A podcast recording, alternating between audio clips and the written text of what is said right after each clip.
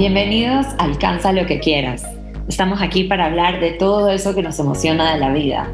Ser mejores personas, vender más, hacer lo que amamos y crecer. ¿Quién eres tú sin tus sueños? Bueno, vamos a alcanzar todo eso que quieres. Soy tu host, Vanessa Barberi, y estás a 30 minutos de ser mejor que ahora.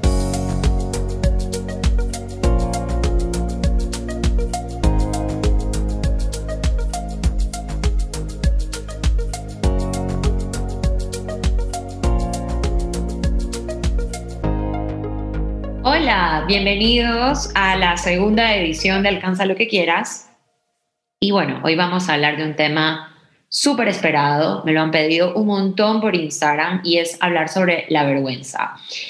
E, es curioso porque yo hablaba de temas de ventas, ¿no? o empecé a hacer un contenido sobre ventas y hay personas que me decían, oye, me da mucha vergüenza vender, le tengo miedo al rechazo, me da miedo y bueno, miedo, vergüenza, se repetían muchísimos mensajes.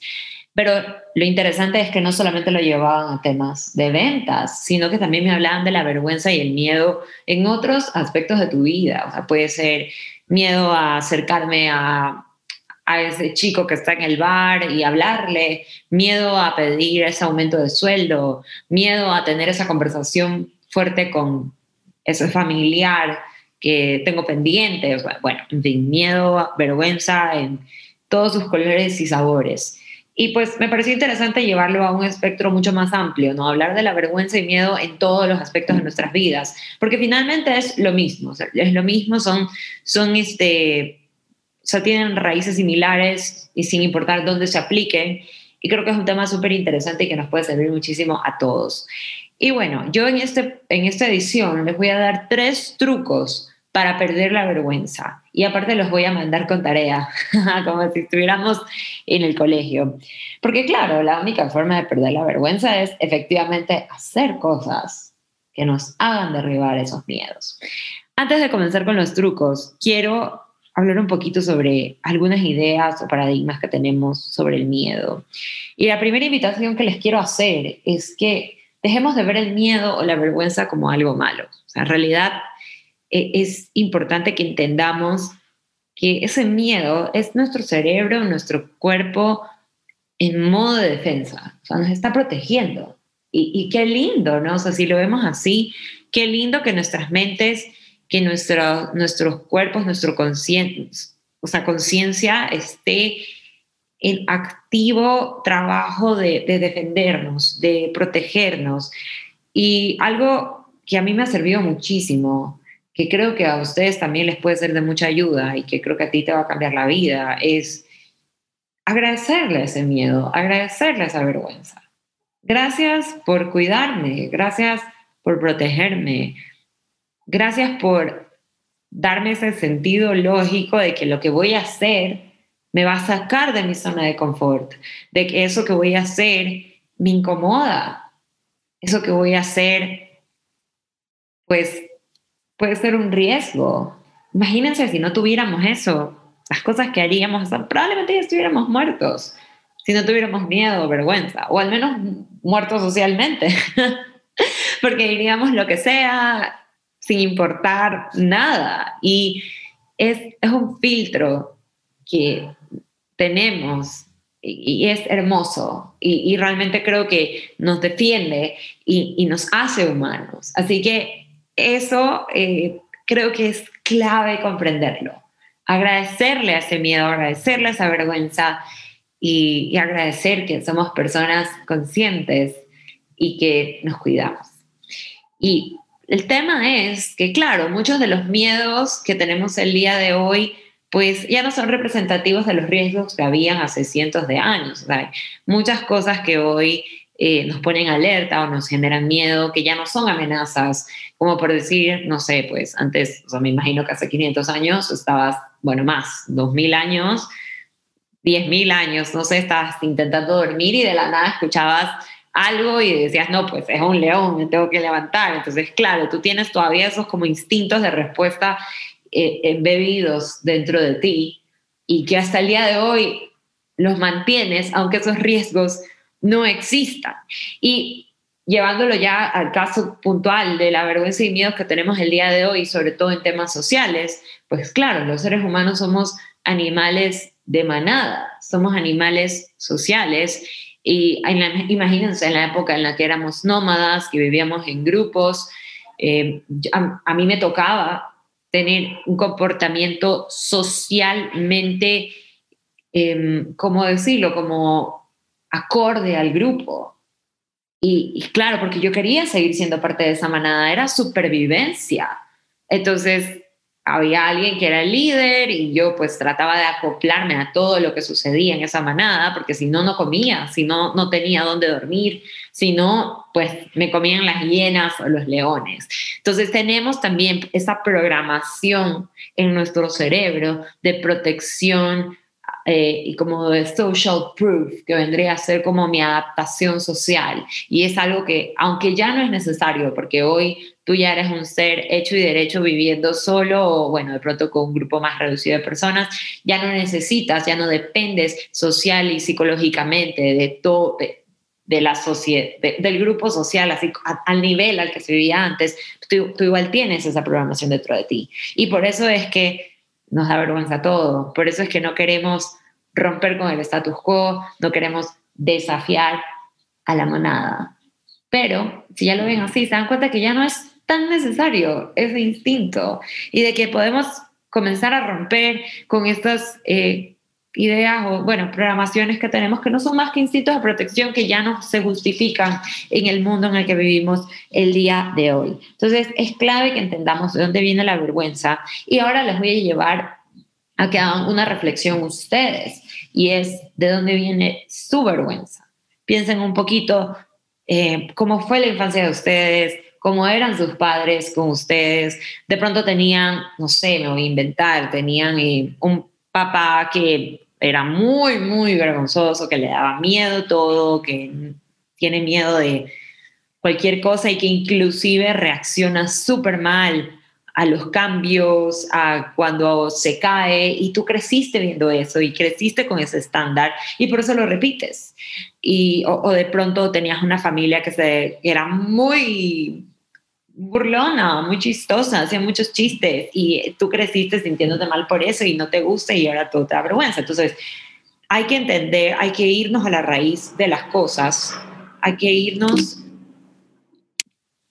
hay que entender de dónde viene eso que tenemos en la cabeza y por qué pensamos como pensamos. Y bueno, eso me, me, pareció clave para mí, el detectar por qué yo tenía vergüenza de ciertas cosas, por qué yo me sentía mal o me sentía, em, no sé, como incómoda con ciertas cosas. Y pues cuando fui descubriendo, inclusive, o sea, temas de mi niñez o temas de mi familia, cuando fui descubriendo de dónde venían esos comportamientos o hábitos que tengo el día de hoy, hasta me empezó a parecer increíble que por cosas tan pequeñas yo lo estaba llevando a, o sea, mi vida adulta de esta forma. Entonces, me sirvió muchísimo para cortar. Y también es clave que entendamos que como sociedad, eh, vivimos en una sociedad en la que se, se vive mucho en base a la culpa, en base al miedo, en base a hacernos pequeños, a no molestar, a no sobresalir. O sea, y fíjense, algo que para mí fue como boom, o sea, me cambió la vida, fue todo un game changer, fue el darme cuenta de la cantidad de veces que yo me disculpo en un día. Y quiero que también hagan esa reflexión, fíjense, en la cantidad de veces que ustedes se van disculpando por la vida, o sea, alguien pasa y te roza el hombro y dicen discúlpame o perdón, perdón, o sea, es la misma palabra que utilizas cuando tienes una pelea con tu pareja o una discusión con tu mamá, dices perdón, es la misma palabra que le dices a un extraño en el supermercado cuando le rozas el brazo, perdón. Eh, eh, usamos palabras como discúlpame, como perdóname, como, o sea, es toda esta como cultura de, de, culpa, de pedir perdón y bueno, que está potenciada por muchísimos factores, desde temas culturales, temas religiosos, y, aunque no lo crean, y, probablemente algunos de ustedes no le encuentren la conexión, la conexión es grandísima, porque si se fijan, estamos todo el tiempo haciéndonos chiquitos, todo el tiempo diciendo, no, o sea, perdóname, discúlpame, y eso lo llevamos a también a nuestro miedo a sobresalir, a nuestro miedo a ser vistos y, a la vergüenza que nos da acercarnos a ese cliente, a la vergüenza que nos da hacer ese post en Instagram, grabar ese video, pedir ese momento, porque cuando no molestamos, así crecimos. Entonces, bueno, eso es un, un pequeño análisis de dónde viene toda esta vergüenza, esta cultura en la que vivimos y, si se dan cuenta, son todos temas externos, temas que se pueden cambiar, que se pueden controlar. Eh, y bueno, ahora que ya tenemos toda esta información, pues es responsabilidad de nosotros mismos empezar a romper con esos círculos eh, que a veces nos dominan y nos hacen ser como somos. Entonces, quiero entrar a hablar un poquito sobre los pasos y los trucos que creo que les puede servir muchísimo para derribar esa vergüenza. Y el primero, y probablemente ustedes lo han escuchado un montón de veces, pero creo que lo escuchamos y no lo interiorizamos, es que nadie nos está viendo tanto como ustedes creen. nadie nos está dando la importancia que nos imaginamos a veces ustedes, o, yo también, o sea, me pasa también un montón, entro a un lugar, a una reunión, a una fiesta y siento que todo el mundo me está viendo, siento que todo el mundo está pensando, oye, ¿por qué Vanessa se puso esa blusa? ¿O por qué está diciendo eso que dice? Y realmente la mayoría de la gente está haciendo lo mismo que tú, pensando en ellas mismas y pensando que todos también los estamos viendo. Entonces, es, eso de ahí, o sea, es, es, tan lógico, suena tan lógico y se lo lee muchísimo y mucha gente te lo dice. Y yo entiendo que es difícil igual interiorizarlo y entenderlo, pero les voy a dar un, un dato que a mí me sirvió muchísimo para darme cuenta de que es cierto. Y es que hicieron un, un estudio en una universidad, no recuerdo el nombre y este dato lo leí hace mil años, así que me disculpan por no tener la fuente Em, en una universidad habían 50 alumnos que iban a dar un examen y a cuatro de esos alumnos les pusieron una camiseta amarilla, fosforescente, terrible, de un artista así tipo Barry Manilow, o sea, un artista viejísimo, eh, pero una camiseta horrible, con un corte horrible, se los veía fatal. Los cuatro estudiantes entraron a dar el examen y de ahí les preguntaron a todos eh, quiénes recordaban cómo estaban vestidos ellos y menos del 10% de la clase recordó cómo estaban vestidos.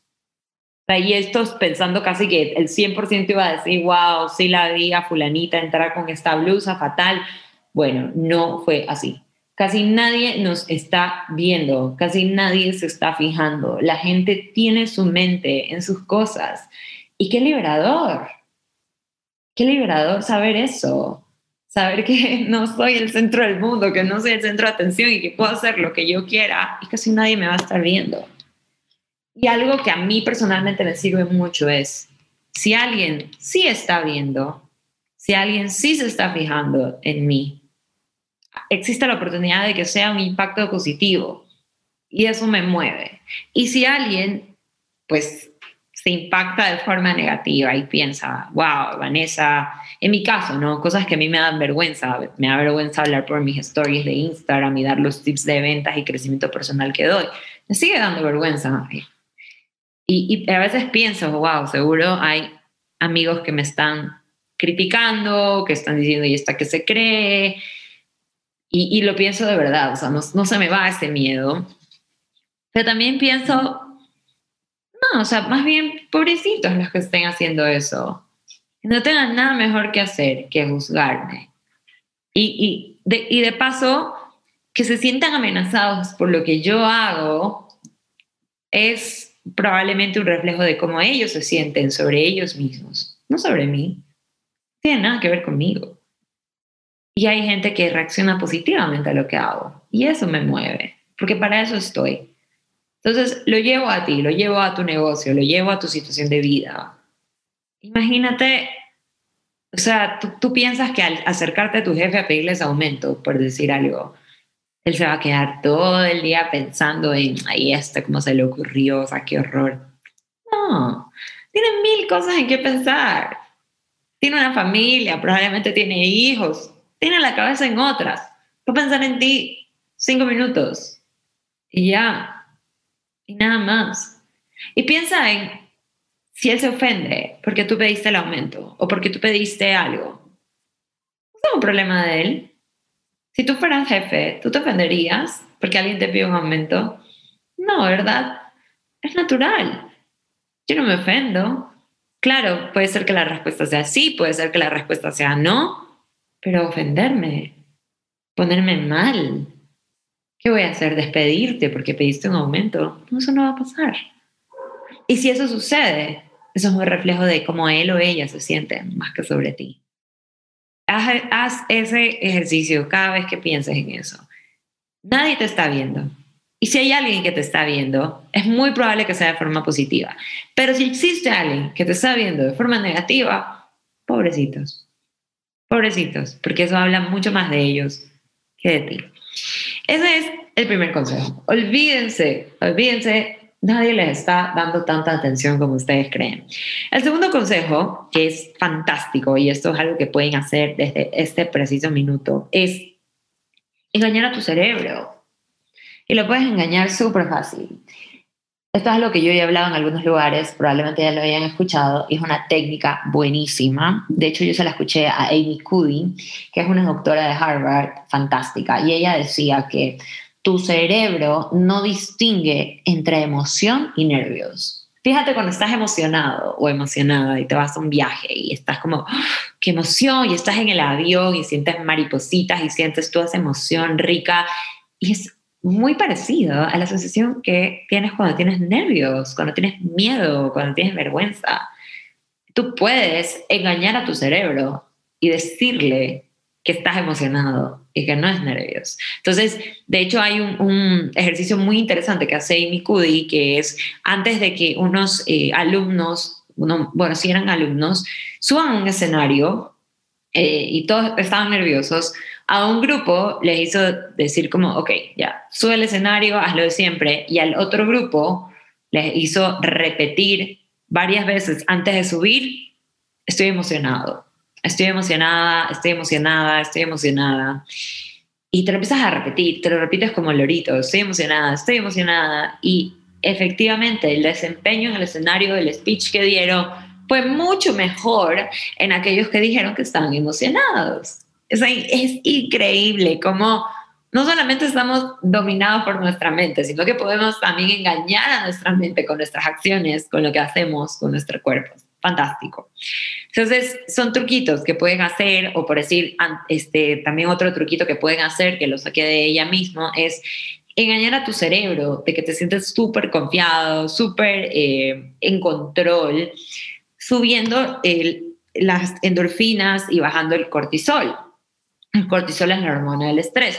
Endorfinas, serotonina, todas estas hormonas son en cambio las que te dan energía, las que te hacen sentir feliz. ¿Cómo lo puedes hacer? Pues intenta hacer posiciones de poder. Párate en la posición de la mujer maravilla y con eso vas a empezar a sentir cómo se te suben las endorfinas, cómo se te baja el cortisol evita sentarte y encorvarte y hacerte chiquita, eh, evita esas cosas que hacen que te que parezcas insegura, porque todas esas poses que te hacen ver como insegura, le dicen a tu cerebro, me siento insegura. O sea, e, e, increíble, ¿no? Como ya no usas esa visión de que es el cerebro que me controla, sino que yo puedo controlar también con mi cuerpo, o sea, fantástico. Entonces, esa, esa a mí me sirvió muchísimo, muchísimo, muchísimo, porque eh, realmente el tener posiciones de poder hace que entres de una forma mucho más segura, ya sea a esas reuniones, a entrevistas, a presentación.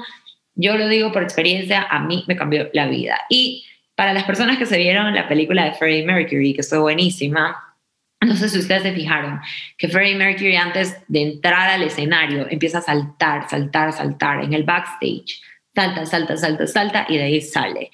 E inclusive yo he visto historias de artistas eh, o speakers que tienen hasta camas de elásticas para saltar antes de salir, eh, o, tienen estas rutinas como de empoderamiento, de gritos, que hacen que cuando ya sales al escenario salgas con toda la adrenalina posible. Entonces, hay trucos, hay muchísimos trucos que ustedes pueden hacer para burlar ese miedo.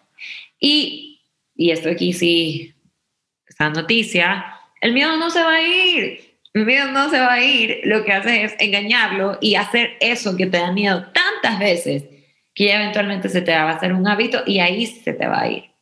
Pero, o sea, e, es eso, y hacerte la idea de que no es que hay una pastilla mágica que va a hacer que yo no tenga miedo, ¿no? O sea, es, es cuestión de decir, ok, tengo miedo, voy a hacer estas cosas para disfrutar el momento, voy, me lanzo, lo hago y ya cuando lo he hecho 15, 20 veces, pues obviamente ya no me va a dar miedo. Entonces, bueno, ese es el segundo tip, así que ya eh, no se olviden de que es clave eh, ver esas, esas formas, esos truquitos que les acabo de dar para engañar a tu cerebro.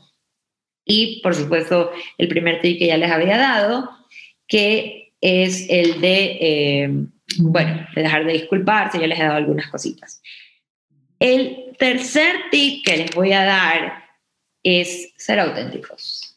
Y yo sé que ese tip es un poquito obvio, pero tengo razones para dárselo hay personas que se ponen rojas o le sudan las manos o tienen expresiones físicas de los nervios o del miedo. Les tiembla la voz. Y sí, o sea, hay, hay, personas que inclusive lo tienen de una forma mucho más, eh, tienen esos miedos de una forma muy, muy profunda y las demuestran pues en gran cantidad. Dejando a un lado a estas personas que ya creo que tienen cierto como pánico escénico crónico, que ahí mi, recomendación es que vayan al psicólogo, porque existe una razón por la que ustedes se están portando así. Ustedes no son así. Algo tuvieron que haber vivido, algo experimentaron que los llevó a ser así. Así que pidan ayuda y estoy segura que lo pueden curar. Pero yéndonos hacia las personas que tienen, digamos, los síntomas normales, ser auténtico les puede servir un montón. Nuestro cuerpo, nuestro lenguaje corporal, en realidad es el mayor, eh, digamos, canal de comunicación que tenemos. y de hecho, no recuerdo los porcentajes exactos, pero el, el lenguaje corporal es algo como el 60% de lo que decimos, nuestro tono de voz es el 30% y las palabras son como el 10%. Give or take, estamos por ahí en los porcentajes. Entonces, si yo me paro en un escenario y trato de ser muy segura de mí misma y empiezo a presentar. Em, se me va a empezar a cortar la voz, se me, me voy a empezar a poner roja. ¿Por qué? Porque yo estoy tratando de hacer algo que no soy y mi cuerpo lo va a expresar. Entonces, una forma de adelantarte a tu cuerpo es adelantarte con tus palabras. Y, por ejemplo, no sé, eh, creo que en la presentación que hice de mi podcast digo que estoy nerviosa. y eso es bueno, estoy siendo auténtica y les digo, soy nerviosa. Y eso hace que, como ya lo dije y ya, ya lo saqué, ya mi cuerpo no tiene por qué demostrarlo. Entonces ustedes pueden hacer lo mismo. Entra a esa entrevista de trabajo y di, ¿sabes qué? Tengo que confesar, estoy un poco nerviosa. Estoy emocionada, pero un poquito nerviosa, pero es un honor estar aquí mira qué bonito, o sea, qué lindo, lo dices con amor, lo dices con gracia y de seguro la otra persona se va a sentir conectada contigo y tú ya no vas a tener la necesidad de ponerte roja o de que te suben las manos porque ya te pusiste ahí en una pose vulnerable, ya lo confesaste. Tu cuerpo ya no tiene por qué expresarlo porque ya lo hiciste. Ese truco sirve siempre. Y además de que sirve para evitar esas como expresiones de nervios, sirve también porque realmente te conecta con tu audiencia. A nuestra audiencia le encanta saber que la persona que está frente a nosotros es igual a nosotros. Y todos tenemos nervios, todos tenemos miedos, todos tenemos vergüenza, así que nadie te va a juzgar por eso. Créeme, más bien qué lindo saber que tienes la confianza y que te te pones en esta posición de vulnerabilidad conmigo, estás abriendo un camino de conexión con esa persona. Eso sirve siempre, sí los recomiendo. Entonces, fueron los tres tips. El primero fue el dejar de pensar que nos están prestando tanta atención. No lo están haciendo, ya les di algunas, eh, algunos tips en base a eso. El segundo tip es que engañes a tu cerebro con las poses que les dije, o sea, poses como la de Wonder Woman o repetirnos que estamos emocionados, ese tipo de cosas. Y la tercera es que seas auténtico, sea auténtica, di lo que te está pasando y de seguro no solamente los nervios físicos te van a bajar, sino que esa persona que está al frente se va a conectar contigo de una manera muy, muy especial. Y bueno, esos son algunos tips de cómo podemos trabajar la vergüenza no se olviden, no se olviden que la mejor forma de superar nuestros miedos es haciendo esas cosas que nos dan miedo, obviamente. O sea, es como para los que les gustan las montañas rusas, por ejemplo. O sea, cuando te vas a lanzar esa montaña rusa inmensa y te mueres de miedo y estás en la fila y te tiemblan las piernas y te lanzas y gritas y todo y después te quieres volver a lanzar Claro, o sea, ese miedo no lo habría superado si es que no lo hago. Y es lo mismo acá. Entonces, les dije que les iba a mandar tarea. Esa tarea me la recomendó una amiga que se llama Estefanía Silva. Ella es coach, fantástica. Y Steffi me dijo que los desafíe a hacer algo que les da miedo el día de hoy. Y siempre escuchamos ese, ese desafío, ¿no? Pero no les quiero mandar a que se lancen de esquiar una montaña o que se vayan a enfrentar leones, o sea, no tiene que ser nada así de loco. De pronto puede ser hacer un story con video, contando lo que haces, en qué trabajas. De pronto puede ser eh, ya agendándole la reunión a mi jefe para decirle lo que pienso sobre el proyecto que no salió bien. Puede ser acercarme a esa persona y decir, decirle que me gusta o llamar a ese cliente y decirle que no estoy de acuerdo con, con lo que se demora en pagar y que necesitamos resolverlo. Y, o sea, hagan eso que tienen ahí en pendiente, eso que tienen en checklist y no se atreven a hacer. Porque si no lo hacen, no van a poder ejercitar su músculo de valentía. Y de eso se trata la valentía, ¿no? La valentía no es de tener miedo, de no tener miedo, perdón. La valentía es cómo a pesar de tener miedo, hago las cosas. Y quiero que me cuenten qué cosita, qué acción se lanzaron a hacer que les da muchísima vergüenza o miedo. busquen en mi Instagram, Vanessa Barberi, escríbanme y cuéntenme. Quiero saber cómo lo superaron, cómo lo hicieron y cómo se siente. Y pues sí, esto es un músculo que se va entrenando, es como, como hacer ejercicio, hay que hacerlo, hay que hacerlo, hay que hacerlo para ver resultados. No hay otra forma. Y pues les agradezco un montón por estar aquí. Me encantó compartir con ustedes estos tips y nos vemos en la siguiente edición.